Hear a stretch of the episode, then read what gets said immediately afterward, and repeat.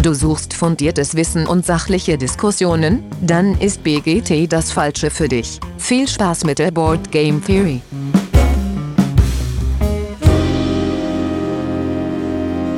Ja, hallo alle miteinander da draußen an den Endgeräten. Schön, dass ihr wieder eingeschaltet habt, hier bei der Board Game Theory. Äh, ja, wie immer bin ich nicht alleine, sondern mit dabei sind der Patrick. Hi Patrick. Guten Abend. Der Olli. Moin, moin. Und der Simon. Hallo Simon. Ja, hi. So, und das ist gar kein Schwäbisch. Ein anderer Simon heute da. Wir haben nämlich mal wieder einen Gast. Ähm, und zwar hat uns heute der äh, Bradman, äh, vielleicht besser bekannt als Bradman, äh, aber ja, eben auch der Simon besucht. Äh, und das äh, ist vielleicht noch, noch bekannter in letzter Zeit gewesen.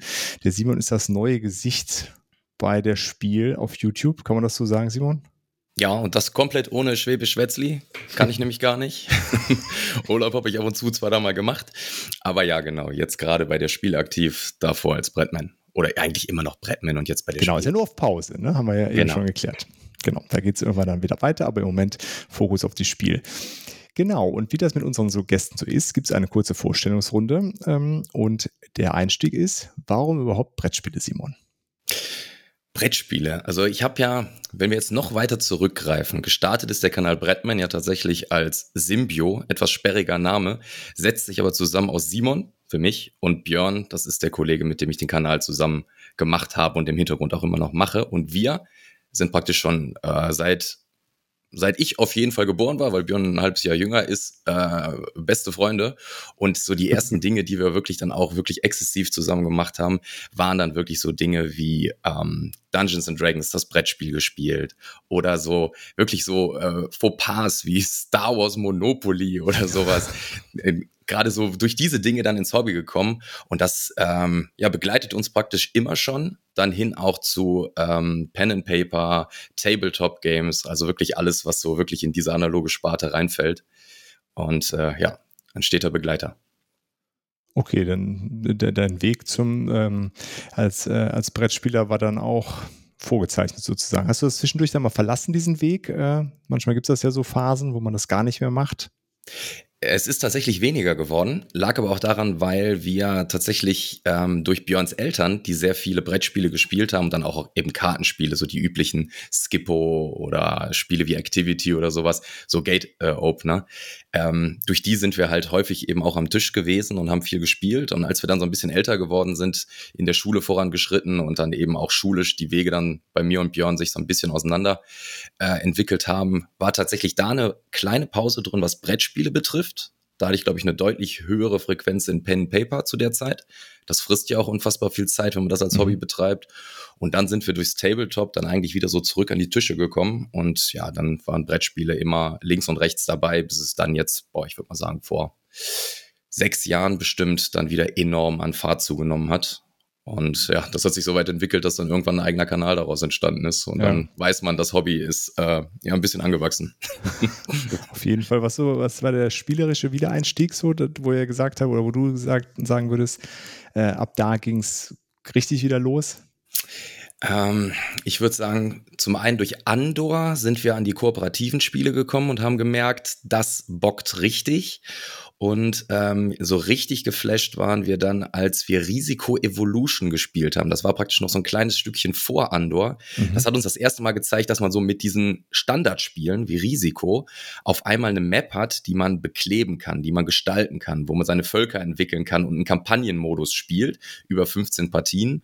Und wer Risiko Evolution kennt, ähm, der weiß, wie viel Hass da am Tisch entsteht. Und dieser Hass, so hieß die Welt auch zum Schluss, die der Sieger benennen durfte, ähm, dieser Hass hat uns praktisch wieder an Brettspiele gebracht, weil wir wirklich Freude daran entwickelt haben, uns gegenseitig an so Abenden dann mal fertig zu machen.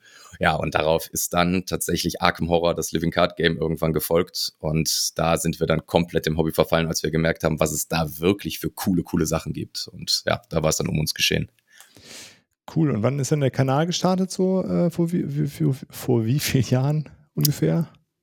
Symbio ist jetzt, glaube ich, vor mehr als zwei Jahren. Ich weiß jetzt gar nicht, ob es jetzt mittlerweile zweieinhalb Jahre sind, äh, aber so in dem Dreh wird es gewesen sein. Aber dann auch schon als Brettspielkanal und ihr habt euch einfach zwischendurch dann umbenannt.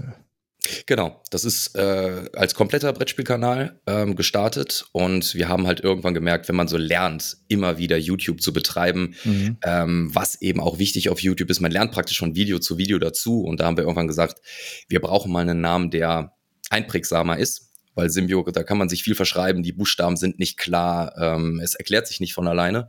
Ja, und daraus ist dann eben Brettman gekommen und ja, der Name, der hat sich festgesetzt. Und das funktioniert auch gut.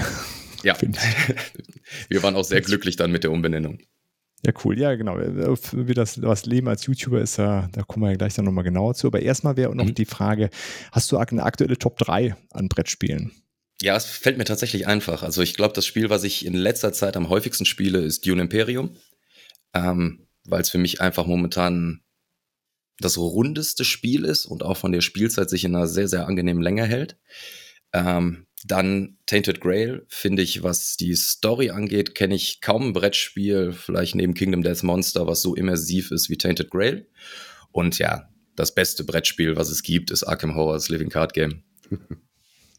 Cool. Ja, das ist so meine Aussage. Sehr gut. Und äh, hast du eine besondere Spielerfarbe, die du, äh, wenn es geht, wählst? Früher immer blau. Ähm, und heute nehme ich das, was Björn haben will, damit er sich ärgert. okay. Verstehe. Ja, sehr schön. Genau, bevor wir jetzt gleich äh, mehr ins Detail gehen, äh, gibt es einmal ganz kurz ähm, Feedback zur letzten Folge. Da hatte sich der äh, Game Junk gemeldet. Der hat sich gefreut, dass wir Arctic Scavengers noch erwähnt haben als, ähm, als Alternative zu Dominion. Das ist ja auch so in der ähnlichen Zeit rausgekommen. Äh, dann hat er noch gesagt, Xeno Shift, Onslaught, äh, ja, passt irgendwie noch ganz gut. Und äh, was war da noch? Äh, genau, Eons End ist eben auch. Hat man auch genannt, aber äh, ja, da auch nochmal darauf hingewiesen, dass es eben als kooperatives Spiel sehr, sehr gut ist. Äh, Finde ich, finde ich übrigens auch. Hast du noch eine Ergänzung, so Deckbilder, Simon? Ja, gut, Deckbilder. Ist das so ein Genre, was du gerne spielst? Absolut, absolut. Da ist man mit Arkham Horror ja auch ähm, dabei. Ähm, aber ja, ja, Ions End ist ein starker, ein starker Deckbilder, ist ja gerade schon genannt worden. Ähm, Deckbilder ist ja mittlerweile auch so ein Begriff, der ist so ein bisschen fließend. Also man könnte ja direkt auch bei Anak sagen, dass man so ein leichtes Deckbuilding da drin hat. Und ähm, ich finde, das ist so Elemente, die vertragen sich gerade mit sehr, sehr vielen Spielen gut, aber ich, ich bleibe immer da bei Arkham Horror. Das ist ja. der Dauerbrenner. Aber das ist da, da ist das Deckbuilding ja dann quasi im Vorfeld, ne? Findet das, äh, das stärker statt, oder? Ja, im Vorfeld und während den ähm, Zyklen, weil man sein Deck ja immer wieder optimiert, sich neue Karten ah, okay. freispielt und dann Karten aus seinem Deck rausschmeißt und dann andere wieder mit reinnimmt mit den Erfahrungspunkten, die man holt. Irgendwann werde ich dieses Spiel auch mal spielen. Ja, das, dann, dann packt ihr ganz viel Zeit ein, weil das ist auf jeden Fall. Und Geld, ja. ja okay. Ich sehe schon. Ja, cool. So viel zum Feedback. Und ansonsten kommen wir dann, ähm, steigen wir doch nochmal in, die, äh, in dieses Leben als YouTuber ein. So vor, wenn du sagst, vor zweieinhalb Jahren ungefähr, da war die Fülle an, an Kanälen ja schon immens. Ne? Ich meine, die ist ja jetzt, wird ja täglich größer gefühlt. Äh, ja. Ich frage mich manchmal auch, warum haben wir noch einen Podcast gemacht? Also es ist so viel Zeug zu konsumieren. Ähm, was war denn für euch die Motivation, dass ihr gesagt habt, ist egal, wir machen das trotzdem? Äh, wir sind, ich, ich glaube, das geht vielen so, wenn die den Kanal starten. Wir sind als Konsument eingestiegen, ähm, ganz klassisch Hunter und Kron, äh, die dann praktisch auch die Leidenschaft für Brettspiele, naja, dann so ein bisschen befeuert haben, weil das ist ja auch ein Hobby. Wenn man nicht gerade eine, eine Stammgruppe dafür hat, dann weiß man gar nicht, wie viele Menschen im Umfeld sich für dasselbe Hobby interessieren. Und ähm, da war es sehr, sehr angenehm im Internet dann wirklich Meinungen und Eindrücke von ja, Gleichgesinnten sehen zu können. Und äh, Hunter und Kron konsumiert. Äh, Better Board Games war damals am Start. Also die waren auch wirklich gerade noch am Anfang, so zumindestens was die Abos angeht. Die sind ja mittlerweile auch äh, deutlich durch, durch die Decke gegangen. Und was ich ganz, ganz viel geguckt habe, sind eben auch englischsprachige Kanäle in dem Bereich. Und da fand ich gerade die Jungs von Shut Up and Sit Down unfassbar amüsant und unterhaltsam. Und da habe ich gesagt, das gibt es nicht. Und das ist so diese Entertainer-Qualität, die ich so bei uns gesehen habe, die wir leisten könnten. Und damit mit dem Anspruch sind wir gestartet, um dann wirklich ganz hart auf den Boden der Realität aufzukommen, um zu merken, YouTube will mindestens einmal in der Woche ein Video. Und wenn man so viel Arbeit da reinsteckt, wie die Jungs von Shut Up and Sit Down, was die ganzen Sketche und Comedy und Schnitte und Ideen dazwischen angeht, dann hält man das einen Monat durch oder zwei. Dann hat man seine ersten acht Videos gemacht und dann merkt man, man brennt komplett durch, wenn man das nebenberuflich macht. Und da mussten wir wirklich einen Weg finden, wie kriegen wir das jongliert, unseren Humor, unsere Vorstellungen, was Neues damit reinzubringen. Und das ist das, was ich eingangs sagte. Man lernt wirklich wochentlich mit YouTube, äh, wöchentlich mit YouTube dazu. Und das haben wir auch, bis wir dann wirklich dann so eine Bahn gefunden haben. Und dann haben wir dann festgestellt, oh, jetzt sind wir auf einmal auch ein Kanal. Gar nicht mehr so, wie wir starten wollten, sondern so, wie wir waren. Und mhm. äh, das ist halt ein Entwicklungsprozess gewesen. Also muss man schon relativ äh, flexibel sein, sag ich mal. Also ja, absolut. Man äh, sucht ja auch den Spagat zwischen ähm, dem eigenen Anspruch und dem, was die Leute eben auch wollen oder in einem sehen. Das geht jetzt gar nicht darum, dass man Dinge tut, die man gar nicht machen möchte, sondern es geht einfach, einfach darum, dass sich eine Community, dass sich so eine Gemeinsamkeit entwickelt und dann geht man halt so einen Weg zusammen, wenn man einfach merkt, oh, das das kommt gut an, das freut die Leute, ähm, dann fokussiert man sich auch auf die Richtung. Und so, glaube ich, entwickelt jeder Kanal für sich so Wiedererkennungsmerkmale und eben auch so, ja, Spezialisierung. Ja, ja, verstehe. Ja, du hast ja gerade schon angesprochen, so ein paar Kanäle, äh, vielleicht mal, damit die anderen beiden auch nochmal zu Wort kommen. Was waren denn, Patrick und Olli, für euch so Kanäle, wo ihr gesagt habt, die, äh, die haben euch äh, inspiriert? Patrick. Starte hm, mal. Ich starte mal. Äh, ich glaube, der Kanal von dem Till vom Adelos Verlag äh, hat mich sehr stark inspiriert, vor allem was die Geschichte mit äh, meinem Brettspiel angeht, weil er legt da quasi von dem ersten Schritt in seinem Brettspiel so alles offen, wie er sich dann selbstständig dann auch so ein bisschen damit gemacht hat, so das nebenbei macht und äh, immer weiter wächst. So, also ähm, quasi auch aus nichts dann irgendwie tatsächlich so ein Verlag mal aufgebaut hat. Ähm, da konnte ich mir sehr viele Tipps auch dann holen und ähm, Ideen auch und inzwischen äh, bin ich auch mit ihm sehr gut im Kontakt und ähm, er hilft mir tatsächlich auch sehr viel dann, wenn es so um Prototypgeschichten geht oder sowas. Ähm, oder weitere Ideen, wie man das klug umsetzt in einem Brettspiel.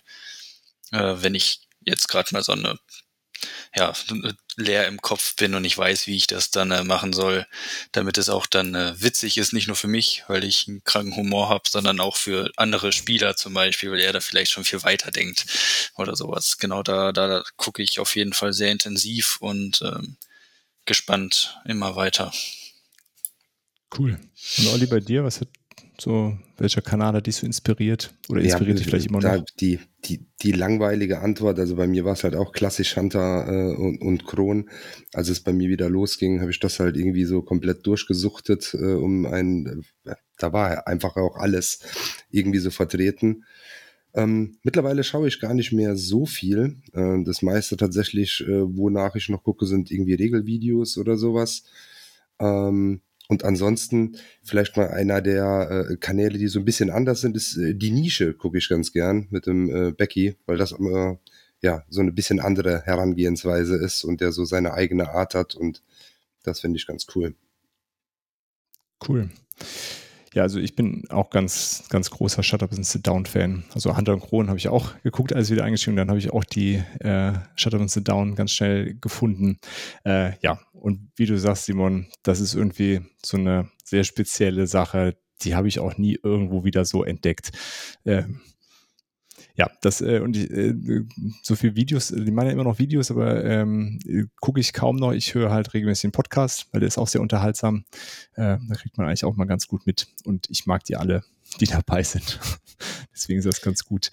Ähm, ja, aber äh, kommen wir nochmal zurück zu den Videos. Also, ne, wie gesagt, so, so ein, also wir sind ja irgendwie mehr oder weniger alle hier Content Creator von Instagram mit, bis zu diesem Podcast und dann äh, ja, YouTube. Und Podcast ist schon also es ist so gerade noch äh, arbeitstechnisch das, was verkraftbar ist. Aber beschreib doch nochmal so, weil ich glaube, das, das ist vielen gar nicht klar. Du hast das eben schon ein bisschen so angerissen.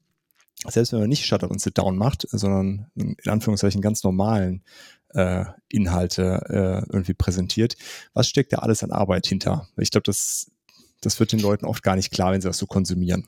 Ja, das ist, also es ist schon enorm viel Arbeit. Ich glaube, das ist das Wichtigste, was man vorweg sagen muss. Wenn man sowas machen möchte, muss die Leidenschaft für das Thema enorm sein. Wenn die Leidenschaft für das Thema nicht da ist, dann wird man das nicht durchziehen können, weil ähm, selbst wenn man nicht Brettspiel-YouTuber sich anguckt, irgendwelche Vlogger oder sonst was. Das sieht immer nach so einer natürlichen Arbeit aus, wo sie mal eben die Kamera in ihrer Tätigkeit nebenbei hochhalten und was sagen und dann kommt dann auf einmal ein sehr sympathisches Video dabei rum. Und die Arbeit dahinter, das ist wirklich, das ist stundenlange Schnittarbeit, je nachdem, was man macht, die Vorarbeit, die Ideenfindung und das Ganze eben wöchentlich, ähm, das kostet sehr, sehr, sehr, sehr viel Zeit und sehr, sehr viel Gedankengut, ähm, weil man eben, was man nicht vergessen darf, man hat wöchentlich definitiv ein Video abzuliefern Ansonsten ist der YouTube-Algorithmus nicht dein bester Freund und äh, wird dich auch äh, praktisch nicht mit mehr äh, Klicks belohnen. Und eine Wahrheit dahinter ist auch, man macht das natürlich und hofft auch, dass der Kanal wachsen kann. Und äh, wenn man die Ziele alle zusammen verbindet, dann kann man wirklich sehr, sehr viele Stunden einrechnen. Und der Grundgedanke, dass man vielleicht mal ein Spielrätsel-Exemplar bekommt, äh, ja, wiegt die Arbeit nicht auf, weil dann kauft man sich das Spiel lieber selber. Die Lebenszeit ist, glaube ich, deutlich mehr Euros wert als ein Rätselexemplar. Verstehe. Ähm, was, was würdest du so sagen? Was, ähm, also, wie, wie viele Stunden in der Woche sind das so? Also, ist das, äh, oder anders gefragt, du machst das ja nicht hauptberuflich. Ne? Also, jetzt für die Spiel schon, ne? Nein, das Ganze ist alles, alles neben meinem Hauptjob, ja. Okay, okay. Das ist, äh, das ist krass. Ordentlich. Aber ist das so ein, so, ein, so, ein, so ein kleiner Nebenjob nebenher oder schon, weil das klingt jetzt schon, als ob es eigentlich so ein Vollzeitjob sein könnte. Das könnte auch ein Vollzeitjob sein. Ähm, allein aus dem Grund, das, was man zum Schluss im Video sieht, ist ja nur das fertige Ergebnis. Mhm. Ich nehme jetzt mal zum Beispiel als Beispiel, wir waren bei Kraken Wargames die stellen ziemlich coolen Merchandise für, äh, für Brettspiele, Spielmatten und sowas ja. in der Art. Und sind eben auch diejenigen, die das Spiel-Merch ähm, offiziell herausgeben auf der Spiel. Das heißt, kann man bei denen kaufen. Und da haben wir gesagt, wir gehen mit der Kamera bei denen vorbei und machen mal wirklich eine Reportage, wie die Produktion bei denen vor Ort ist. Das Aufnehmen hat, wir waren ähm, gute acht Stunden bei denen, sind irgendwann um ein Uhr nachts nach Hause gekommen, haben den Wagen noch weggebracht, weil wir die ganzen ja, Druckerzeugnisse eben auch noch in unser Studio gebracht haben und waren morgens früh dann wieder äh, auf der Arbeit. Also in unserer Hauptarbeit. Ja. So, das heißt, das sind acht Stunden. Dann kann man die ganzen Vorgespräche, das ganze Planen von dem Set, das Zusammenstellen von Videomaterial, das kann man alles mit reinrechnen. E-Mails, die da drin sind. Und dann noch der Schnitt, der danach kommt. Mhm. Also acht Stunden vor Ort bedeutet mindestens vier, vier Stunden Drehmaterial. Also kann man im Schnitt das Ganze bestimmt nochmal mal drei rechnen. Und da kommen wirklich, wirklich Stunden zusammen, die ja in unserer ja, Brettspielszene gar nicht die Reichweite bringen, wo man sagt, das wird sich jetzt irgendwo äh, monetär lohnen. Dafür bräuchte man Millionen von Klicks die wird unsere Szene ja gar nicht bringen. Von daher muss die Leidenschaft einfach dahinter sein, dass man sagt, ich will das machen und ich habe da richtig Bock drauf und ich freue mich darüber, wenn äh, Tausende von Menschen das eben auch cool finden, weil wir ja doch nicht mega klein sind, aber, aber auch nicht riesig groß. Ja, ja. Ja, verstehe. Äh, und wie ist das jetzt, äh, also wie, wie kommen euch dann so die Ideen? Weil ihr habt ja, also Brettman war jetzt nicht der klassische, ich äh, jede Woche eine Rezi oder äh, irgendwie nur Regelvideos, sondern so ein bisschen anders schon, ne? Ähm, wie, wie, ja. wie kommen dann die Ideen? Habt ihr dann so eine Roadmap, was ihr machen wollt? Äh, oder wie, wie kann man sich das vorstellen? Also, ähm, gerade zum Start haben wir sehr, sehr, sehr, sehr viel verrückten Kram ausprobiert. Also da haben wir wirklich versucht, sehr, sehr nah auch an äh, Shut Up und Sit Down abliefern zu können. Dann haben wir uns dann wirklich in Kultistenroben gewagt und haben dann das Sketche, Sketche gedreht zu äh, Cthulhu Death May Die. Das war unser erstes, erstes Video. Ähm, zu Tavernen im Tiefental wirklich dann so bayerische Kneipengags da reingehauen und äh, wirklich sehr, sehr viel Arbeit da reingesetzt. Und irgendwann haben wir gemerkt, der YouTube-Kanal muss ganz klar mit dem Hobby zusammengehen. Und wir wissen, welche Spiele wir spielen. Und zu den Spielen müssen wir dann auch live dann eben sofort praktisch Berichterstattung machen können.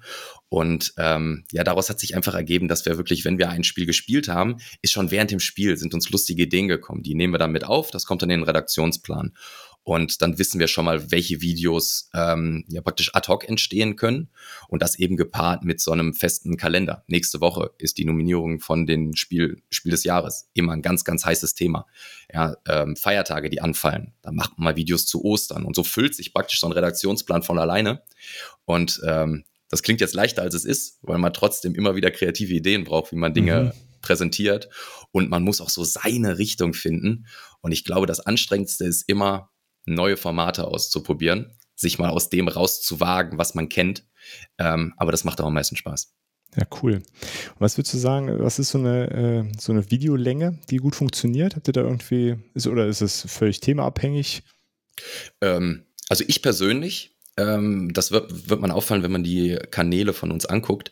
Ich mag es total gerne, wenn ein Video nicht so wirklich länger als zehn Minuten, Viertelstunde geht, mhm. damit es dann eben auch kurz und knackig ist, gerade wenn es auch zu Reviews geht, ähm, dass man da wirklich nicht lange schwafelt und auf den Punkt kommt. YouTube sieht das ganz anders. Ja, da sind die 40 Minuten Videos, die Stunde Videos, wenn die wirklich noch eine gute Watchtime haben, dann belohnt YouTube das mehr, weil die Leute einfach mehr YouTube konsumieren innerhalb von einem Video. Aber ich persönlich mag die kurzen, knackigen Videos deutlich mehr. Deshalb versuche ich, das auch einzuhalten. Ja, äh, ist das äh, aus deiner Sicht, würdest du sagen, ist das einfacher, ein kurzes, knackiges zu machen oder ein Video zu machen, was äh, eher 40 Minuten ist und trotzdem, also gut, 40 Minuten Video ist ja kein Problem, lässt man die Kamera einfach laufen und äh, labert einfach ein bisschen, aber das ist ja auch nicht so einfach, dass die Leute dann 40 Minuten noch zugucken. Was würdest du sagen, ist einfacher aus deiner Perspektive? Also ich würde sagen, ein, wenn das Video mit Schnitt ist, wenn man sich zum Beispiel das Kraken-Video anguckt, als wir bei denen vor Ort waren, dann ist das 40-Minuten-Video einfacher, wenn man ohne Schnitt arbeitet. Oder wenn man sich ein Setup zusammengebaut hat. Aber auch das Setup muss man erstmal zusammengebaut mhm. haben. Ähm, wenn man die Kamera laufen lassen kann und die Leute dadurch fesselt, dass man eben durch den Dialog interessanten Inhalt hat, dann ist das zumindest in der Quantität leichter zu produzieren als ein wirklich straff geschnittenes Video. Da wird deutlich mehr Nacharbeit und mehr Schnittarbeit drin stecken. Aber ich glaube, da gehen die Geister auseinander. Ne, man, man, muss das auch mögen, dass man 40 Minuten, eine Stunde vor der Kamera sitzt und spricht. Mhm. Und genauso muss man es mögen, dass man nachher wirklich ja die komplette Magie des Videoschnitts in der Hand hat und da wirklich für sich so ein kleines Meisterwerk zusammenzimmern kann. Da sind einfach verschiedene Typen gefragt und ich glaube, ich mag das zweite lieber. Äh, nur lässt YouTube das nicht immer zu, dass man jede Woche wirklich wieder so ein hochwertig produziertes Video abliefern kann. Äh, äh weil es einfach zeitlich dann nicht hinhaut, meinst du? Genau. Oder? Ja, die Woche, die Woche ist knapp und ähm, es sind sehr, sehr viele Themen und da muss man wirklich einen Weg finden, wie man eine gute Qualität abliefern kann und das in einem hohen Taktzahl. Ne? Ja, okay, verstehe. Ja, ist äh, erschreckend eigentlich, was das, äh, was da für ein Tempo vorgegeben wird vom Algorithmus im Grunde. Ne? Absolut. Ähm, ich muss gerade überlegen, äh, ein neuer, in Anführungsstrichen neuer YouTube-Kanal ist zum Beispiel Format C. Ja? ja. Der macht unfassbar aufwendige ja. Videos. Ja, wir haben uns persönlich noch gar nicht kennengelernt, aber ich drop ihn hier gerne mal, weil ich die Videos ziemlich cool finde. Ähm, aber die Videos werden halt auch nur in einem Monatstakt oder zwei Monatstakt hochgeladen. Und ich kann mir ganz genau vorstellen, warum. Weil die Arbeit halt extrem dahinter mhm. ist. Und äh, für die Qualität, die da abgeliefert wird, toleriert YouTube das nicht genug. Da müssten noch viel mehr Views dabei sein, noch viel mehr Abos, weil es einfach so gut ist. Aber es ist halt keine Serie, es ist halt kein Film. Und der Algorithmus ist, wie sagen wir immer so schön, das ist der Endgegner. Den zu verstehen ist schwierig, aber man weiß auf jeden Fall, der will Inhalte und das schnell. Das ist ja schon auch so ein bisschen irgendwo auch eine, eine, eine Zwickmühle. Ne? Das, also du sagst ja schon, okay, man muss äh, das mit Liebe äh, zum, zum, zu dem Hobby machen. Ansonsten, nichtsdestotrotz, wenn man es macht, man will ja auch, dass Leute das sehen. Man will ja auch, dass die, die Abozahlen hochgehen. Und dann ist man irgendwo so gefangen. Und wenn es dann irgendwann mal so zur Pflicht wird, äh, war denn bei dir mal der Gedanke oder beziehungsweise ihr seid hier zu zweit gestartet, das ist Björn ja so ein bisschen in den Hintergrund äh, gerückt. Gab es denn generell auch mal äh, Überlegungen, oh, nee, das ist irgendwie zu viel, wir hören ganz auf? Ähm, Nee, äh, gar nicht. Das aber auch nur, weil die Leidenschaft uns da weitergetragen hat. Also ähm, zu Björn, der ist gar nicht, also für den Kanal wirkt das vielleicht, dass er in den Hintergrund gerückt ist, ist beim Prozess immer dabei, aber wir haben mit der Erstellung von Brettman ja noch einen zweiten Kanal gestartet.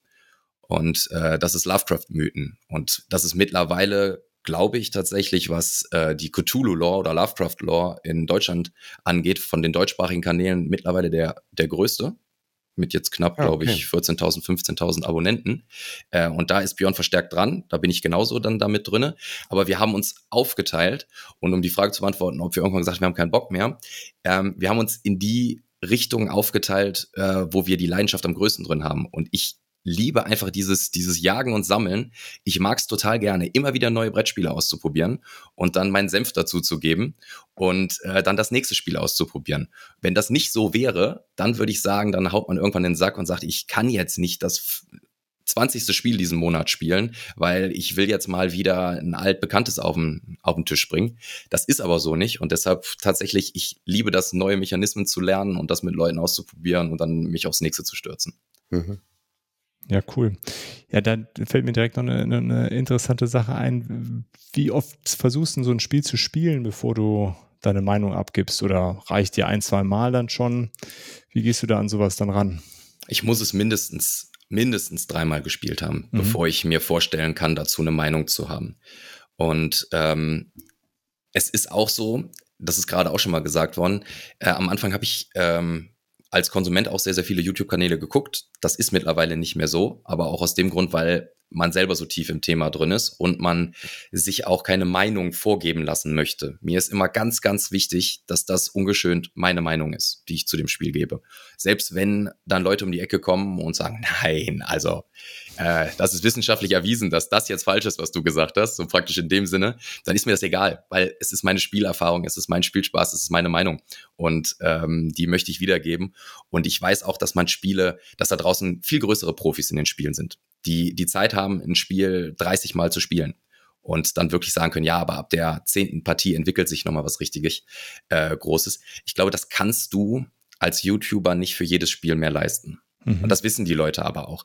Aber ich glaube, man kriegt ein sehr, sehr, sehr, sehr gutes Gespür dafür, ähm, wie sich ein Spiel anfühlt, wie rund das ist, äh, wie die Mechanismen sind, womit das auch zu vergleichen äh, ist. Und ich glaube, das ist das, was die Leute so auch interessiert, um zu wissen, ja, könnte ein Spiel für mich sein. Und danach ich weiß das ganz genau, die Jungs und Mädels bei mir in der Community, wenn die Profis zu den einzelnen Spielen kommen, die haben viel, viel mehr dazu zu sagen als ich und das ist auch gut so.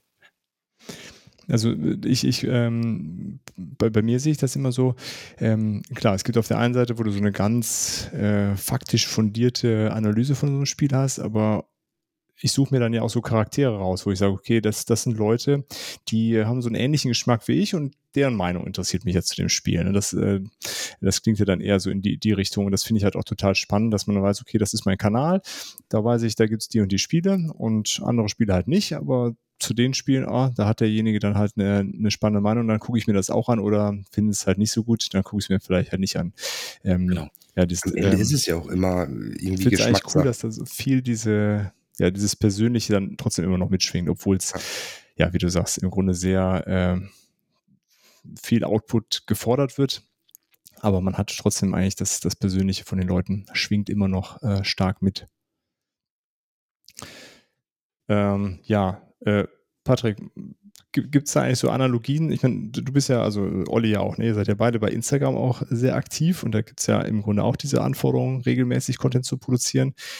Wenn ihr das jetzt so hört, würdet ihr sagen, gibt es Analogien zu, äh, den Algorithmus da glücklich zu machen? Ich also glaube. Trifft alle Content Creator dasselbe Schicksal am Ende des Tages? Ich glaube, Instagram muss da sogar fast, also ist ja einfacher tatsächlich sogar, weil ich fast täglich sogar deine Bilder raushauen, deine Stories posten, äh, damit du da richtig die Zahlen hochpushen kannst und äh, den Algorithmus von Instagram triffst. Also das ist ähm, vielleicht noch ein bisschen anspruchsvoller in An Anführungszeichen, aber es ist halt auch schneller gemacht in dem Punkt. Ne? Ich kann mich eben jetzt hier hinstellen, Bild machen, hochladen, dann ist es fertig. Ist zwar ja. kein guter Content, aber es wäre eben gemacht so. Ähm, ja, also ich glaube, aber das habe ich auch bei mir gemerkt. Ich habe es eine Zeit lang tatsächlich mal gemacht. Ähm, aber wenn ich das, was ich hochladen möchte, in diesem Rhythmus hochladen will, habe ich einfach keine Lust mehr, nach zwei Wochen dann auch das in diesem Rhythmus fortzusetzen. Und irgendwann habe ich mich jetzt gesagt, okay, ich lasse mir zwei, drei Tage einfach dazwischen Zeit. Entweder ich wachse oder ich wachse nicht. Ich bin damit glücklich, so wie ich wachse derzeit und das passt dann schon. Cool. Olli, wie ist das bei dir so? Ja, also erstmal klar, der Content für Insta ist ja wesentlich einfacher, ähm, als jetzt ein Video äh, produzieren. Ja, das, ja, okay, das, auf jeden Fall. Aber man muss ja trotzdem den, dranbleiben ne, und Output ja, generieren. Den äh, Algorithmus habe ich bis heute noch nicht so richtig verstanden. Also manchmal raff ich es einfach nicht. Also du, dann hast du mal ein Bild, das hat dann irgendwie 8.000 oder 9.000 Views und das nächste hat dann nur 1.000. Ähm, und so hundertprozentig nachvollziehen kann ich es nicht. Ich versuche relativ regelmäßig ähm, Content zu machen, also ja fast, ähm, fast täglich. Ich glaube, bei Insta ist es fast noch wichtiger, wie aktiv du selber bist und noch mit anderen äh, interagierst und kommentierst und äh, likest und so. Da kannst du es, glaube ich, auch wieder ein bisschen mehr proaktiv beeinflussen als bei, bei, bei YouTube. Aber auch das ist ja scheiß viel Arbeit. Ähm, und ich sag mir immer, äh, okay, ich muss es ein bisschen im Rahmen halten, weil am Ende, am schönsten finde ich ja das Spielen selbst. Und ich will natürlich darüber auch berichten. Ähm, und man muss so ein bisschen versuchen, dass sich das die Waage hält und äh, nicht, dass ich am Ende nur noch poste äh, und dadurch keine Zeit mehr habe zum Spielen. Ähm, ja. Das wäre ja auch Blödsinn. Verstehe. Und ähm, aber klar, es ist immer so ein bisschen, äh, man wächst und dann will man ein bisschen weiter wachsen und äh, ja. Aber mittlerweile habe ich, glaube ich, einen ganz guten, ganz guten Mittelweg ähm, gefunden da. Cool. Ja, und Simon, jetzt haben wir ja schon viel tolle Sachen, die dich begeistern. Gibt es auch trotzdem irgendwas, was dich so nervt äh, als Content Creator oder mit YouTube? Gibt es irgendwas, wo du sagst, wenn das weg wäre, da wäre es noch toller. Darauf könntest du gut verzichten. Ja, ich glaube tatsächlich, dass sich jeder das mal wünschen würde, dass man ähm, sich guten Gewissens die Freiheit nimmt und zu sagen, so, jetzt mache ich mal ein Video, da arbeite ich jetzt mal drei, vier Wochen dran. Und in der Zwischenzeit mache ich aber nichts anderes, dafür wird das Video richtig Bombe. Mhm. Ähm, viele Leute sagen da draußen, ja, dann mach das dann macht das auf jeden Fall. Aber man macht es dann doch nicht, weil man äh, sich dann sagt, okay, ich kann darüber sprechen, ich mache jetzt hierzu ein Video und ich will das machen. Man ist ja so so ein bisschen hyperaktiv als Content Creator und sagt, da muss auch meine Meinung jetzt raus. Ja, mhm. Und damit dann nächste Woche auch die nächste, das nächste Video kommt, weil wenn man sich die Zeit nimmt, dann ist es ja ganz häufig, dass man denkt, oh Gott, das Video, was ich jetzt schon fertig habe, das hätte schon vor zwei Wochen kommen sollen, weil dann jetzt habe ich schon das nächste Thema, was kommt. Und wirklich dieser Zeit Stress in Anführungsstrichen, den wünscht man sich manchmal da weg, dass man wirklich freier das machen könnte und man auch weiß, dass ähm, ja, dass, dass Videos einfach durch die Qualität bewertet werden. Das wäre wirklich was Schönes, aber ich glaube, an der Krankheit erkranken alle Content-Creatoren. Ja, das kann gut sein. Ähm, ja, bevor wir dann gleich mal so in ja, deine Tätigkeit äh, bei der Spiel rüberschwenken. Gibt es vielleicht was, was, wenn, wenn du wieder die Pause beendest, irgendwelche Wünsche, die du für deinen Kanal hast, wo du sagst, das würdest du unbedingt gerne nochmal ausprobieren, wo wir uns schon darauf freuen können? Äh, ich war tatsächlich so mit dem Ablauf, den ich dann kurz vor der Pause hatte, sehr, sehr glücklich, weil ähm, ich habe immer drei Spiele vorgestellt. Das war bei mir immer so der Rhythmus, den ich so ähm, in den Videos, die ich vorproduziert habe, ähm, abspielen konnte. Ja, das ist, ich konnte immer so drei Videos drehen und dann hatte ich praktisch für drei Wochen den nächsten Content und innerhalb dieser drei Wochen konnte ich dann eben dann wirklich dann auch mich wieder auf neue Spiele äh, konzentrieren und daraus dann auch wirklich mal eine Liste machen, welche Spiele haben mir davon am besten gefallen, welche Spiele haben mir nicht gefallen, so dass ich dann wirklich so im Laufe so eines Spielejahrgangs ja einen sehr sehr großen Anteil davon gespielt habe und äh, ja, damit äh, wird's dann praktisch dann auch irgendwann bei Bradman weitergehen, weil damit war ich sehr glücklich. Die Community war auch damit abgeholt. Und ähm, so viel wollte ich gar nicht mehr ändern. Ne? Cool. Kommt das jetzt arg zu kurz, äh, das, das Ausprobieren neuer Spiele bis zur Spiel? Ähm, ich glaube tatsächlich, das liegt jetzt nicht daran, dass ich das jetzt, äh, dass ich den Kanal für die Spiele mache, sondern es liegt daran, dass ich gerade einen neuen Kanal für mich aufbaue. Und diese Aufbauphase, die ist immer ähm, ja, die ist steinig, mhm. ja, weil man viele Baustellen hat. Man fängt nochmal von vorne an und ähm, das frisst gerade sehr, sehr viel Zeit. Von daher okay. sage ich, äh, bis wir zur Spiel 22 kommen, bis dahin wird der Kanal sich auch so ein bisschen eingegroovt haben und diese ganzen ähm, Hintergründe stehen dann auch. Äh, und ab dann, glaube ich, geht's dann auch wieder voll, äh, auch vom Kopf her wieder okay. auf Fahrt, auf Fahrt Hobby und auf Fahrt Spiele. Aber bis so ein Kanal steht, das unterschätzt man immer. Das ist wirklich sehr, sehr, sehr, sehr viel Arbeit im Hintergrund und ich glaube, man macht sich auch viel selber Stress da drin, weil Ja. man sich denkt, nee, ich will schon jetzt nochmal die nächste Stufe erreichen und dann fängt man an dran rumzubauen, während ein Kanal aber läuft und dann hat man wöchentlich immer nur so Zwischenergebnisse und die Leute sehen ja noch nicht, was du schon an Denkleistung für die Mhm. nächsten zwei Videos hast und was noch kommen soll, sondern die bewerten immer erst das, was sie sehen. Und du denkst ja, ja, weiß ich, das, da kommt noch was, glaubt's mir, nur lass, lass die zwei, drei Wochen vergehen. Und das ist halt so die Startphase, die aber auch ganz spannend ist. Ja, cool. Ja, ich finde es auf jeden Fall äh, ganz spannend, da mal so einen Einblick zu bekommen, wie viel, äh, ja, wie viel Arbeit und wie viel Leidenschaft da reinfließt. Ähm, ja, und wenn man dann sich das anschaut, kann man das ja vielleicht noch mal ein bisschen mehr würdigen. Äh, aber selbst wenn es nur, also auch eine Viertelstunden-Video, da ist halt wirklich viel Herzblut reingeflossen. Äh, das darf man immer nie vergessen, denke ich, auch wenn man mal einen Kommentar da lässt, weil irgendwas dann doch nicht so war, wie man sich das vielleicht vorgestellt hat. Wie ist das eigentlich? Wie nimmst du das so wahr? So einen kurzen Ausflug da in diese Kommentarsektion. Wie nimmst du die Brettspielszene so insgesamt wahr, was das angeht? Oh, äh, die Brettspielszene nehme ich als unfassbar freundlich wahr. Klar, es sind nicht immer positive Kommentare darunter, ähm, aber ich glaube, wenn man sich ganz viele andere Branchenbereiche anguckt auf YouTube, in denen man Videos machen kann, da geht's deutlich, deutlich anders zu, als es in der Brettspielszene ist. In der Brettspielszene haben immer das Gefühl, dass man es mit Leuten zu tun hat, ähm, die durchaus diskutieren können, aber eben auch argumentieren können und nicht nur haten. Und ähm, die paar Hater, die es darunter gibt, die kann man durchaus ausblenden, die weiß man dann auch zuzuordnen und äh, mit allen anderen kann man da in die Diskussion treten. Also ich muss ganz ehrlich sagen, die Brettspielszene ist super angenehm, weil wir eben auch noch andere Szenen kennen. Dadurch, dass Ja. wir eben noch einen, auch noch anderen Kanal gestartet haben, du merkst, es kommen zu verschiedenen Themen, kommen verschiedene Leute zusammen. Mhm. Ja, ist eigentlich auch mein, mein Eindruck auch so bei Instagram da, und auch bei was man bei YouTube-Kanälen äh, so an Kommentaren liest. Patrick, Olli, wie ist das bei euch? Wie nehmt ihr das so wahr? Bei, bei euch, äh, Olli, auf deinem Kanal? Also ja, von den Kommentaren und sowas ähm, recht, recht wenig. Es gibt ja immer mal wieder äh, ein paar Battles äh, unter den Influencern selbst. äh, aber das sind ja eigentlich auch immer dieselben, die das anstacheln. Also ja, ähm, im Großen und Ganzen glaube ich alles sehr, äh, wie Simon sagt, recht angenehm. Da gibt's ähm, wesentlich schlimmere Dinge in den äh, sozialen Medien als im Brettspielbereich, glaube ich. Patrick, bei dir auch? Ich habe, glaube ich, noch nie irgendwas Kritisches bei mir gesehen. Das ist ja sowieso, ich glaube, die, die richtig dann darauf pushen, jetzt noch was zu kreieren, schreiben sowieso nur tolles Bild. Und dann irgendwelche Emojis daneben. Ich hatte, also bei mir persönlich gab es noch nie irgend, irgendwas wirklich Negatives. Und wenn es was zu kritisieren gab, äh, war es vielleicht mal dann per direkte Nachricht, weil es der Person dann wirklich wichtig war, dass ich das weiß und äh, dass es äh, als wirklich Kritik halt angesehen wird und nicht, ich möchte dich jetzt irgendwie fertig machen.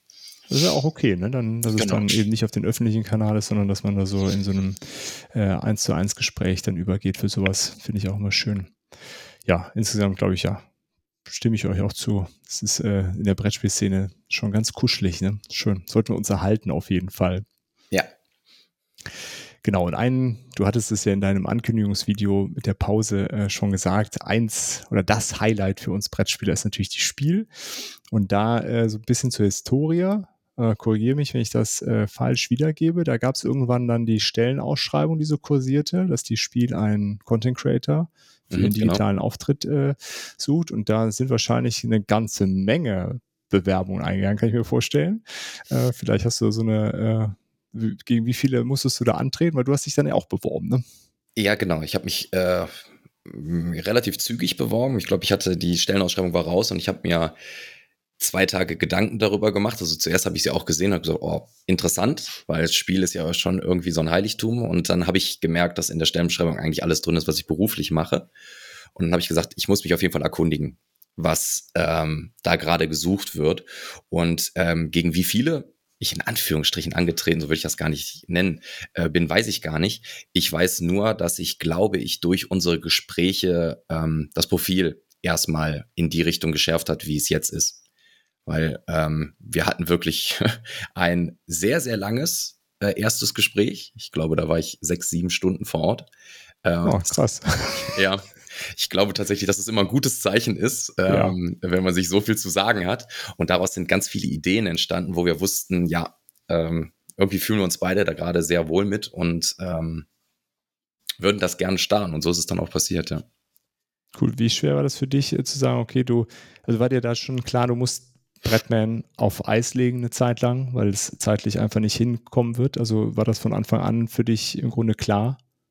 Ähm, als ich die Bewerbung gemacht habe, habe ich mir in die Richtung tatsächlich noch gar keine Gedanken gemacht. Ähm, als ich dann aber dann die Möglichkeit hatte, das auch anzunehmen und auch wusste, ähm, die Spiel möchte mich auch für den, für den Posten haben, äh, da merkt man ja erstmal, ja, jetzt nehme ich da was an und dann habe ich auch meinen eigenen Anspruch an Qualität und ähm, da mache ich direkt einen klaren, einen klaren Cut und äh, sag allen Leuten, ich muss die Pause bei Bretman jetzt machen, damit ich Qualität, also meine Qualität auch versuche, äh, bei der Spiel einzubringen, um ähm, danach bestmöglich Content abzuliefern. Weil für mich wäre das Schlimmste gewesen, dass ich dann 90 Prozent meines Herzblut in die Spiele investiere und äh, der Content dann nur noch zu 10 Prozent gut bei Bretman ist und nicht so tue, als ob alles wäre wie vorher.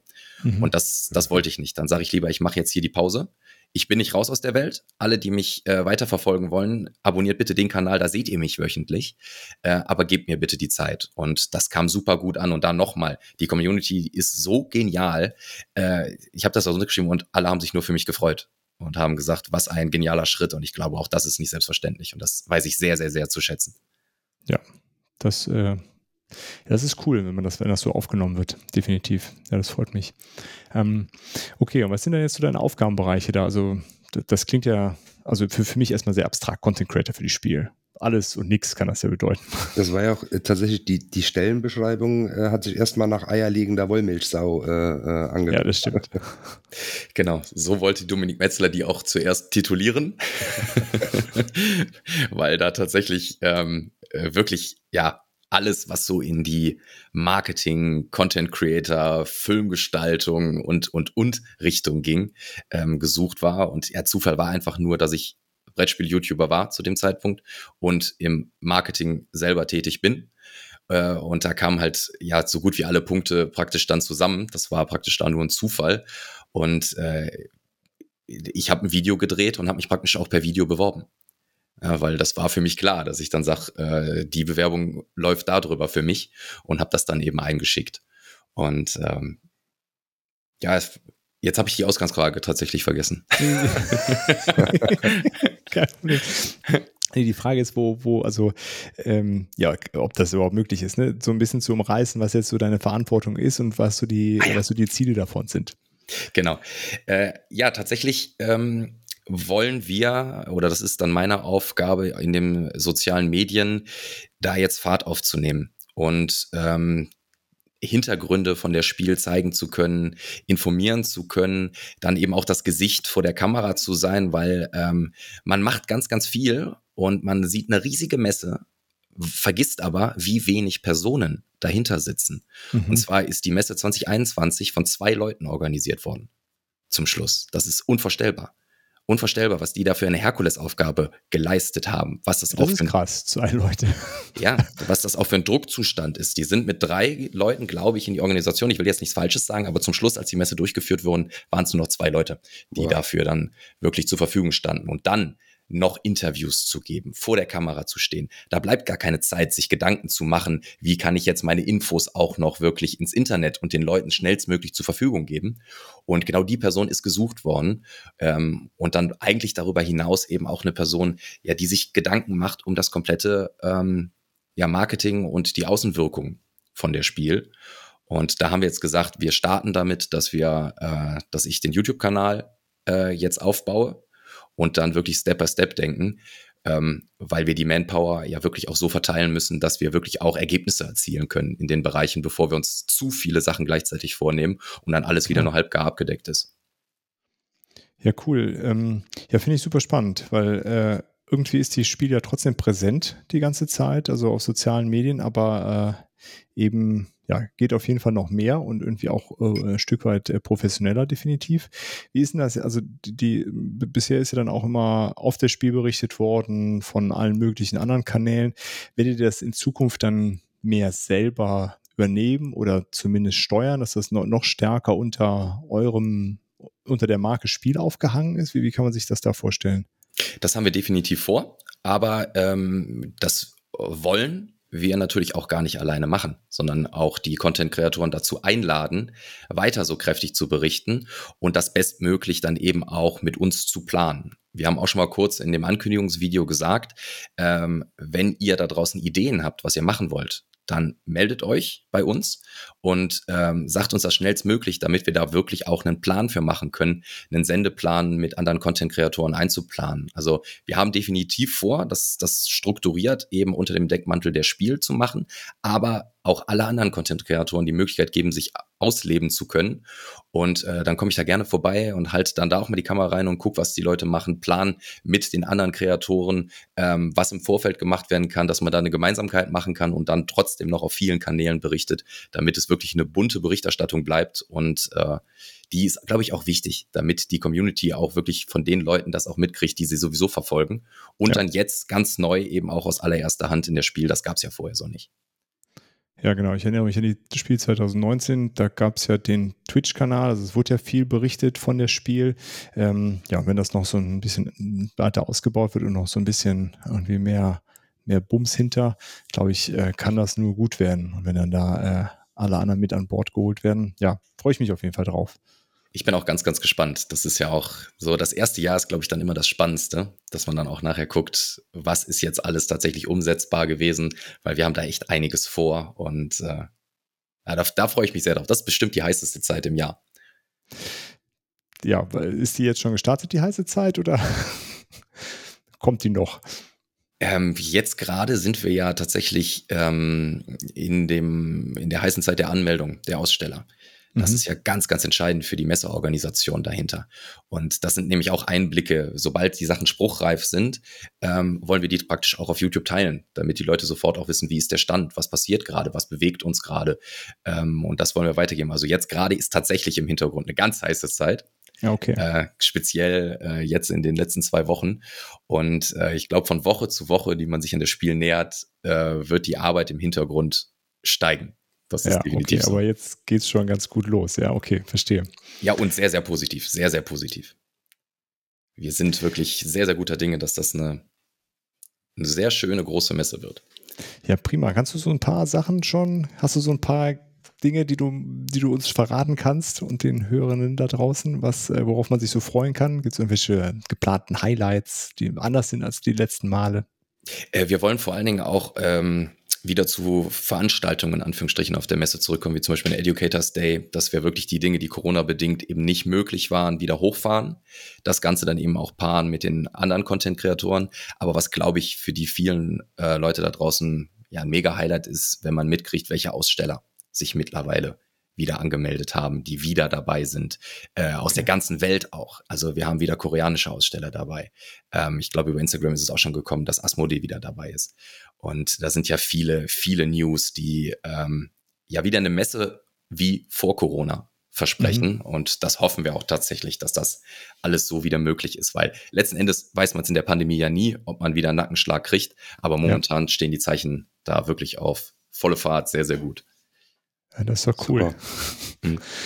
Sehr cool. Ähm, und du hattest es eben schon angesprochen, also Content Creator sollen mit ins Boot geholt werden.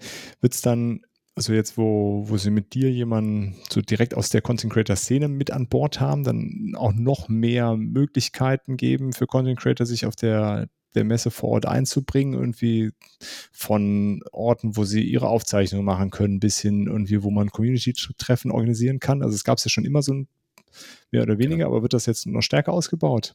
Definitiv, weil jetzt praktisch mit meiner Person eine Person da ist, die sich um diese Organisation vollumfänglich kümmern kann. Mhm. Äh, dass das auch wirklich gewährleistet ist. Und da kann ich wirklich nur die Bitte wiederholen, äh, kommt auf uns zu, weil nur wer praktisch nur den Sprechenden kann geholfen werden, damit wir wissen, ja. was wirklich auch gewollt ist und das einplanen zu können. Weil eins ist klar, der Andrang wird groß sein und ähm, das alles unter einen Hut zu kriegen, am besten so schnell wie möglich. Ja, verstehe. Cool. Da bin ich auf jeden Fall gespannt, was da, äh, was da für Formate vorgeschlagen werden und was man da alles so sehen kann. Ähm, ja, ich fand 2019 ist da schon ganz viel äh, gezeigt worden, wo, wo es hingehen kann. Und äh, ja, bin ich wirklich gespannt, was dieses Jahr alles auf so uns zukommen wird. Olli, Patrick, damit ihr uns nicht einschlaft, was sind denn so eure Wünsche? Olli, so dein, dein Wunsch für die, äh, für die Spiel? Hast du irgendwelche Sachen, wo du sagst, Äh, Simon, kümmere dich doch mal drum. Ja, im Prinzip ähm, die Richtung, die Simon jetzt beschreibt, ähm, dass man wieder dahin kommt, äh, wo man vor der Pandemie war. Ich meine, allein das ähm, wäre ja schon äh, super, ähm, wenn, wenn das so hinhaut. Und ähm, ja, ansonsten, ich, ich freue mich halt einfach auf die Spiel. Äh, ich hoffe, äh, dass ähm, der Corona äh, Status äh, so bleibt und es dann auch ein Spiel ohne Masken wird, ähm, dann weiß ich nicht, wie viele von den Leuten, die ich letztes Jahr da kennengelernt habe, äh, dann nochmal wiedererkenne, aber trotzdem wäre das, ähm, wäre das halt schön, ja. Aber ansonsten Wünsche, nee, ich, ich freue mich einfach auf die Spiele und ich glaube, äh, so generell von dem, was Simon so beschrieben hat, ist das genau der richtige Weg und äh, ich drücke ganz fest die Daumen, ähm, dass das Corona-technisch alles so hinhaut und wir nicht nochmal einen Strich durch die Rechnung bekommen, ja. Patrick, bei dir? Ja, also äh, was soll man sagen? Ähm, die Spiele ist natürlich äh, das Event und ähm, wenn jetzt noch die, die Halle, die beim letzten Mal gesperrt war oder nicht geöffnet war, dann auch wieder da ist, ähm, dann ist es eigentlich schon alles, was man eigentlich da haben möchte, oder? Also ich finde, das ist das Event, äh, wo man kann eigentlich nichts nichts mehr so ausstellungsmäßig oder so hinzufügen. Da ist, also äh, ich habe noch nichts gesehen, was mir, was ich vermisse an der Spiel selbst. Genau. Das kannst du ja so mitnehmen, Simon. ist ja alles super. Das ja, kann nur noch besser werden. Nehme ich Richtig. definitiv mit. Ich versuche ja auch tatsächlich das aus. Ich bin ja auch der Spieler da vor Ort, der ja. jetzt versucht, seine Leidenschaft und die Dinge, die ich gerne noch vorher äh, gewusst hätte, dann eben mit euch allen zu teilen. Und ähm, ich finde gerade, was an der Spiel geil ist, wenn man sich da hinsetzt und die Spiele anzockt. Wenn man sich mal überlegt, wie viel Platz da zum Spielen ist und ja. wie viele Neuheiten da gespielt werden kann, mit Leuten, mit völlig fremden Leuten und man hat einfach einen Heidenspaß da am Tisch. Das sind für mich die Highlights und das muss man, finde ich, noch mehr zeigen, wie viele Leute da am Zocken sind. Ja, ja, ja.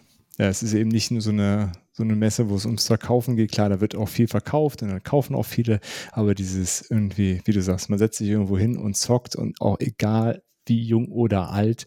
Ähm, ich bin dann, also die letzten beiden Mal war ich immer mit der Family da, mit den, mit den Kids und ja, wirst du überall gut aufgenommen und ist überhaupt gar kein Problem und jeder nimmt sich irgendwie dann doch noch ein bisschen Zeit, um irgendwie was zu erklären und auch wenn die Kinder nochmal eine Nachfrage haben, äh, das ist echt, äh, echt was Einmaliges, definitiv. Ja. Das ist immer eine sehr äh, wohlige Atmosphäre auf das Spiel. Ja, Möchtest du noch was anderes äh, uns berichten, Simon? Hast du noch was, was, was ich dich nicht gefragt habe, was du trotzdem noch loswerden möchtest? Oh, ja, das ist natürlich eine gute offene Frage. ich glaube, wir können tatsächlich stundenlang über Spiele schnacken. Ähm, aber ansonsten habe ich, hab ich viele Sachen gemacht, also gesagt. Aber wenn Fragen sind, klar, ich Ich rede gern. also was mich auf jeden Fall äh, äh, technisch nochmal interessieren würde, wie viel, also da, ne, wie gesagt, so ich weiß es ja so aus dem Bereich Podcast, da hat jeder ein ordentliches Mikro mehr oder weniger und dann, dann passt das. Ne? Aber äh, was ist denn so der technische Aufwand bei, bei so einer Videoproduktion? Gut, jetzt bei Krak hast du eben gesagt, ihr seid rausgefahren, das ist natürlich ja auch nochmal ein bisschen mehr Aufwand, aber allein im Studio, was, was muss man sich da so vorstellen, was da so im Hintergrund abläuft mit Licht und allem Möglichen? Oder ist das eigentlich gar nicht so viel? Und es ist ja recht einfach. Es sind immer die Frage, wie hoch die eigenen Ansprüche sind. Ähm, ich finde es aber einen enormen Aufwand. Ich habe, äh, als wir im Vorgespräch zu dem Podcast hier schon so ein bisschen miteinander geschnackt haben, schon mal gesagt, äh, was ich nie wieder machen würde, ist äh, mein Studio umbauen, während der Kanal aktiv läuft. Ich würde das nächste Mal wirklich sagen, ich äh, nehme mir einen Monat dafür Zeit und melde mich wieder, wenn das Studio fertig ist, weil das, was man nicht sieht, man ist wirklich ja, wie am Filmset und man muss sich alles selbst beibringen und es muss auch alles funktionieren. Und damit wirklich ein Top-Video entsteht, äh, muss man wissen, wie die Beleuchtungsregeln sind. Man muss wissen, was die Audioregeln sind, was das Wichtigste ist. Übrigens auf YouTube, wenn der Ton nicht gut ist, dann, ähm, also das Bild ist zu verkraften, Ton ist nicht zu verkraften, wenn es schlecht ja. ist. Und ähm, man muss wissen, wie die Bildkomposition äh, gut ist. Man muss wissen, wie man schneidet. Man muss die Programme kennen und können. Und ich glaube, wenn man wirklich da äh, sich die ganz, ganz großen YouTuber anguckt, die haben einiges an Know-how. Das sieht deutlich leichter und jugendlicher aus, äh, was, wie die rüberkommen. Aber das, was die können, ist wirklich enorm. Und ich muss auch ganz klar sagen, der Kanal auf der Spiel ist gerade noch voll im Entstehen. Das heißt, wir sind noch nicht bei dem Ergebnis, wo ich hin möchte. Äh, liegt aber einfach nur daran, weil sukzessive Woche, Woche für Woche weiter gebaut wird im Hintergrund. Und ich glaube, so ein bisschen Zeit werde ich doch noch brauchen, bis der Kanal dann komplett steht und dann man sagen kann, ah, okay, so ist tatsächlich das fertige Ergebnis der ganzen Spielvideos, weil das ist, also ich, ich ziehe vor allen Content-Kreatoren, die das über Jahre durchziehen, den Hut, weil das ist sehr, sehr viel Arbeit im Hintergrund. Ja, ich finde es aber äh, ganz sympathisch, dass man das so ein bisschen verfolgt, wie es wächst. Das macht das alles so ein bisschen näher noch, weil ähm, ja, dann ist es eben nicht nur so aus der sehr, sehr hochwertig produziert und total professionell, sondern äh, die, die Nähe zu den, zu den Leuten dahinter bleibt dadurch ein bisschen erhalten, finde ich. Das ist eben, ja, man, man äh, erlebt auch das mit, wie das wächst. Das ist schön. Ich habe hab mein Studio ja jetzt äh, abgebaut in einem Video. Das habe ich auch live mit der Kamera dokumentiert und habe dann auch mal gesagt, so, jetzt ist mal eine Chance, hier mal den Boden zu wischen. und dann bin ich mal durch das, durch das leere Studio getanzt, um einfach den Leuten zu sagen, ja, das ist tatsächlich so das, was jetzt in dieser Woche im Hintergrund passiert ist. Äh, kam aber tatsächlich gut an. ja, ja, genau. So, sowas passt dann dazu. Ne? Dann baut halt näher auf. ähm, ja, dann äh, vielleicht eine spannende Sache. Du hast eben gesagt, äh, nächste Woche ist äh, Nominierung ne, für, äh, das ist nächste Woche, ne? Mhm, genau. Äh, die äh, Spiel des Jahres. Äh, was ist dein, dein Tipp? Kinderspiel, ist, weiß ich nicht, ob du da einen Tipp hast, aber Kinderspiel und Spiel des Jahres würde mich interessieren. Kinder, Kinderspiel bin ich tatsächlich nicht der richtige Ansprechpartner dafür. Ähm, ich habe einfach noch selber keine Kinder. Ich glaube, das ist, das ist der Aufhängepunkt, den man braucht. Ähm, boah, ich, ich persönlich bin ganz, ganz gespannt, ob es äh, Wonderbook auf die Nominierungslisten schafft. Ja. Weil ich, das war so für mich ein Augenöffner dieses Jahr. Ähm, dann muss ich überlegen, ähm, Echoes ist ja auch schon auf der Spielwarenmesse ausgezeichnet worden. Ist auch ein Spiel, was, glaube ich, ein Gate-Opener für viele Leute ist. Das ist ja dieses Hörspiel, ja. dieses Entdecken von den Karten. Das finde ich ganz interessant, wo es landet. Ähm, das sind die Titel, die ich da so auf dem Schirm habe. Und jetzt muss ich gerade überlegen, Dune Imperium, könnte es dieses Jahr überhaupt noch mhm. auf irgendeiner Liste landen? glaube ich. Ja, ja ich glaube, es passt, weil es auf Deutsch später rausgekommen ist. Ja. Okay, ja, dann äh, für mich muss Dune Imperium irgendwo einen Preis bekommen, weil es einfach im Vergleich zu anderen Spielen nicht ganz so lange dauert. Ich habe das Gefühl, dass man Dune Imperium gut in zwei Stunden gespielt haben kann. Ja, das, sind, ja. das sind so die Spiele, die ich so mit besonderem Blick äh, habe. Aber ansonsten, wenn man mal ganz ehrlich ist, wenn wir so Expertenspieler oder Vielspieler werden, sind die meisten Spiele des Jahresnominierung gar nicht mehr so spannend für einen, weil das Spiele sind, die man meistens gar nicht so rauf und runter gespielt hat. Das ist so zumindest immer mein Gefühl, weil das ja häufig immer Spiele sind, die öffnen die Tore zum Hobby. Ich habe auch mal ganz viele Specials gemacht und habe mir alte Spiele des Jahres angeguckt und festgestellt, wie genial die Dinger sind. So ein El Grande oder sowas, da muss ich echt mhm. sagen, das ist besser als viele andere Spiele. Aber es waren auch viele Spiele dabei, wo ich sage, ja, als Vielspieler habe ich das gar nicht so oft gespielt. Ja, ja, verstehe. Ja, ich finde es äh, äh, vor allen Dingen aus dem Aspekt halt immer spannend, was da so an Nominierungen und auch an Preisen vergeben werden. Weil ich finde es interessant zu sehen, was, äh, was, was da als Gate Opener im Grunde ausgewählt wird. Aber wie gesagt, das ist es nämlich, glaube ich, äh, ganz stark. Und äh, ja, auch so, so vielleicht Trends, die sich irgendwie so abzeichnen. Das hat ja dann schon ein bisschen Auswirkungen vielleicht auch auf die Vielspieler. Äh, ja, aber ich freue mich immer, wenn, wenn da Spiele sind, die, die mehr Leute ins Hobby holen, weil es ein tolles Hobby. Kann man ruhig mehr Leute einladen. Ja, die Spiele sind auch tatsächlich, wenn ich äh, in eine Gruppe gehe, wo ich ganz genau weiß, da sind keine Vielspieler dabei. Ein Spiel des Jahres kann ich problemlos einpacken und wir werden alle Spaß haben. Wir werden ungefähr zehn Minuten brauchen, um die Regeln verstanden zu haben äh, und allen Leuten erklärt zu haben und dann geht's los. Also die Spiele sind genial. Ne? Das ist nur, das, ich will damit nur sagen, wenn man tiefer ins Hobby kommt, dann hat man irgendwie noch viel mehr links und rechts gesehen, ja, weil genau. man die Sachen sowieso schon cool findet. Aber ich schätze die Dinger total. Ja, also ich weiß, jedes Spiel des Jahres kann ich getrost aus dem Regal mitnehmen und kann das einer Gruppe vorsetzen und wir werden Spaß haben. Ja, genau so. Äh, Patrick, was sind deine, äh, was, was schätzt du so für die Nominierung? Oder ist dir egal? Egal, an sich ist es, gucke ich da tatsächlich nicht ganz so drauf. Ähm, aber ich glaube, dass Cascadia ähm, auf jeden Fall im Familienspielbereich sehr, sehr große Chancen hat. Äh, ich hoffe auch, dass Wonderbook irgendwie da drin steht. Äh, das habe ich sehr stark gefeiert, aber ich glaube nicht, dass das äh, so für die Allgemeinheit irgendwie so groß gemacht wurde. Sieht natürlich cool aus, wenn man das so aufklappt und so, aber ähm, hat natürlich auch dann irgendwie schon seinen ordentlichen Preis und ich glaube, Familien gucken dann eher so nach den kleineren Dingen und da ist Cascadia, glaube ich, eher mit dabei. Äh, ja, beim Kennerspiel glaube ich auch, dass, oder hoffe ich auch, dass Dune Imperium, ich habe es jetzt einmal erst gespielt, aber es hat mich echt, ich will die ganze Zeit äh, es kaufen. Es ist gar nicht meine Richtung, aber es hat mich echt abgeholt, das Spiel. Ähm, auch wenn ich den Film noch nie geguckt habe und alles. Ähm, oh, nachholen, ja, nachholen, nachholen. ja, also wenn es darum geht, müssen wir so viele Filme hier gucken. Ähm, nein, nein, nein, nein, nein. Dune Imperium ist der beste Film der letzten mindestens zehn Jahre. Alles klar. Dann gucke ich ihn einfach für jedes Jahr einmal. Ähm, ich weiß gar nicht, äh, ob The Loop, wenn das rausgekommen ist, ob das noch zeitlich äh, dann für dieses Jahr mit was wäre. Ich glaube auch, weil es Deutsch letztes Jahr erst zur Messe gekommen ist. Ne? Das ist bestimmt mhm. auch noch äh, im Jahrgang. Ja, das würde ich mir auch noch wünschen, dass das irgendwie mit dabei ist. Habe ich, glaube ich, auch mit aufgeschrieben. Cool.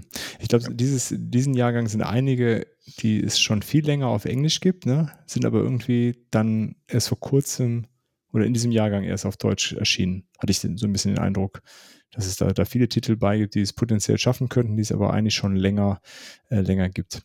Naja, Olli, hast du irgendwas, wo du sagst? Ja, ähm, ähm, Spiel des Jahres, äh, die, die jetzt genannt wurden, Wonderbook würde ich auch cool finden. Ich glaube, das ist ähm, von der Preisklasse passt das nicht so ganz da rein, weil es ja irgendwie bei 70 Euro.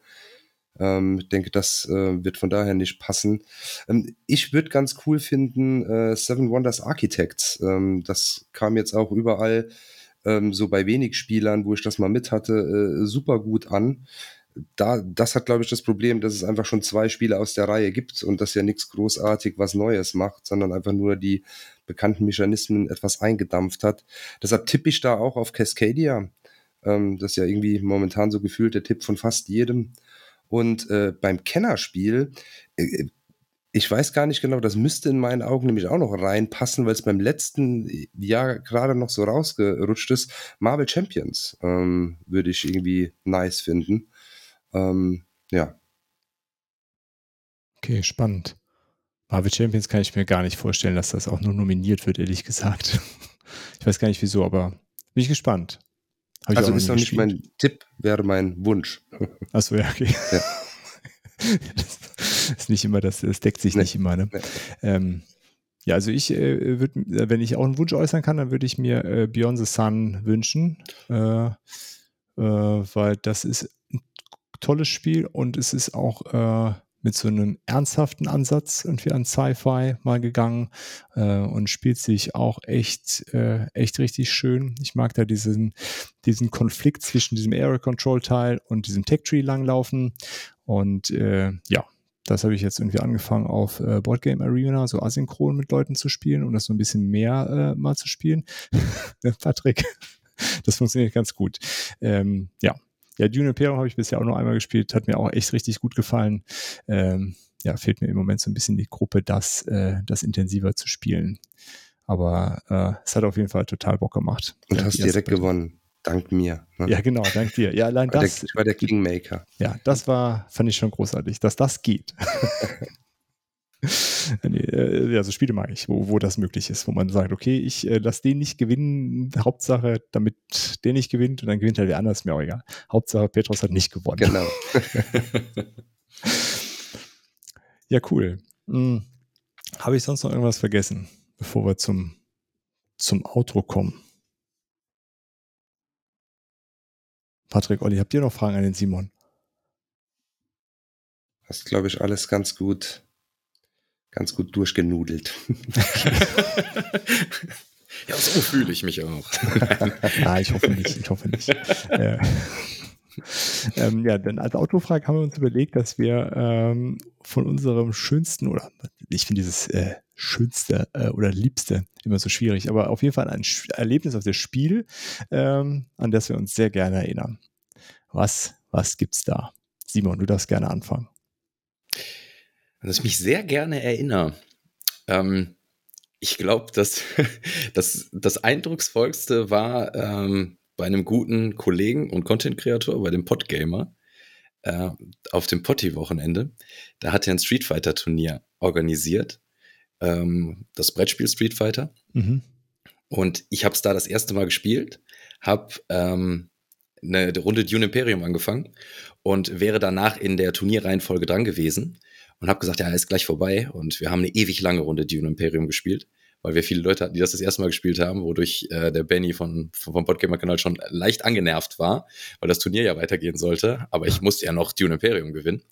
Und dann bin ich an den Street Fighter-Tisch gekommen, um mein Match zu machen. Erste Runde Street Fighter. Und ich habe mich so vom Glück verarscht gefühlt in dem Spiel, dass ich sowieso schon irgendwie angenervt war von dem Ausgang von Dune Imperium, dass ich praktisch mit einem Table Flip gefühlt das Spiel Street Fighter beendet habe und gesagt habe, nee, auf gar keinen Fall, das Spiel ist es nicht. und so voll in diese Turnierstimmung da rein, reingebrochen bin. Eigentlich total negativ. Und dann nachher lagen wir uns im Arm und habe ich nur gesagt, boah, Benny, das war, war voll daneben. Ich wollte ein Turnier nicht rauszögern und danach schmälern. Und danach, jetzt kommt nämlich der Clou, habe ich mir Street Fighters dann tatsächlich im All-In auch noch geholt für mehrere hundert Euro. Nur um Benny dann zu sagen, guck mal, was bei mir zu Hause steht. Und da hätte er mich steinigen können für. ja. Und das ist, das ist so eine total lustige Geschichte. Ich glaube, die packen, die wird er mir noch ein paar Mal aufs Brot schmieren. Aber jetzt steht's, ich weiß nicht, steht's hinter mir? Ja, da oben steht's. für die Leute, die es sehen können, ähm, da oben steht's, ja. Cool. Ja, das ist äh, bei unserem Brettspielwochenende auch sehr gut angekommen, dieses Street Fighter Turnier. Oder äh, nicht Turnier, sondern äh, das äh, Spiel Street Fighter. Ich habe The Great Wall gespielt. Das ja, ist schon mittelgut angekommen. ich hätte lieber Street Fighter gespielt.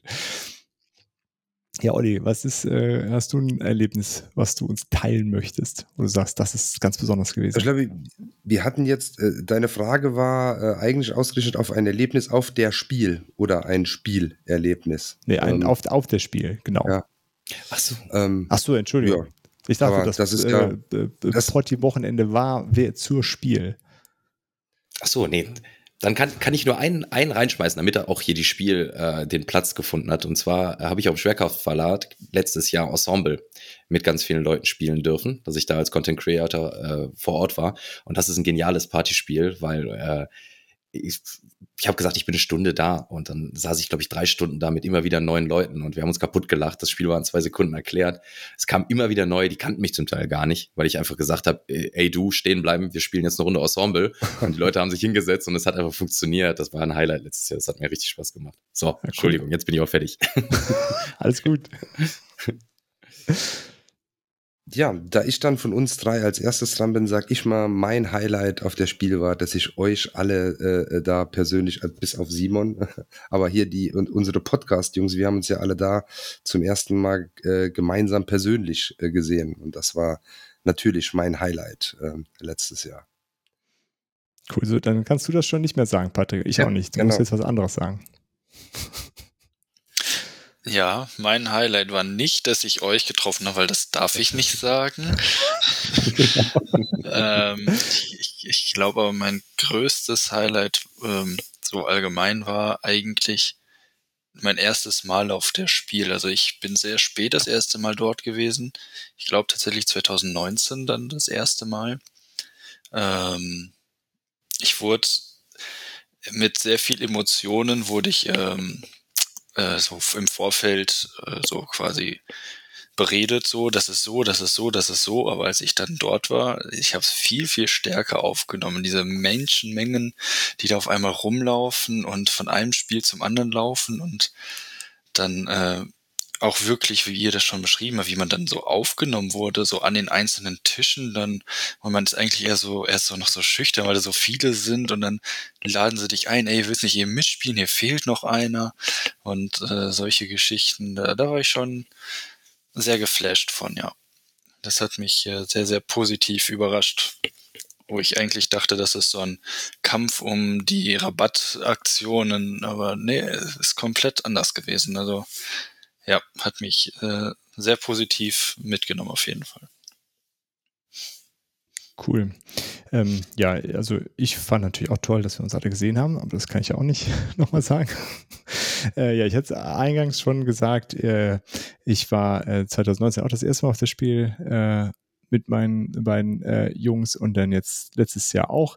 Ähm, ja, und einfach, dass, dass es auch eine Messe ist, wo man die problemlos mitnehmen kann und mit denen man sich an den Tisch setzen kann und die da, äh, ja, wo, wo auch Kinder irgendwie äh, aufgenommen werden in diesem Hobby, ähm, ja, ist für mich so eine, äh, eine sehr schöne Sache und zeigt auch, wie, wie toll dieses Hobby ist für äh, von, von ganz klein bis ganz groß, ähm, dass da irgendwie ganz viele und Generationen irgendwie am Tisch vereint werden können.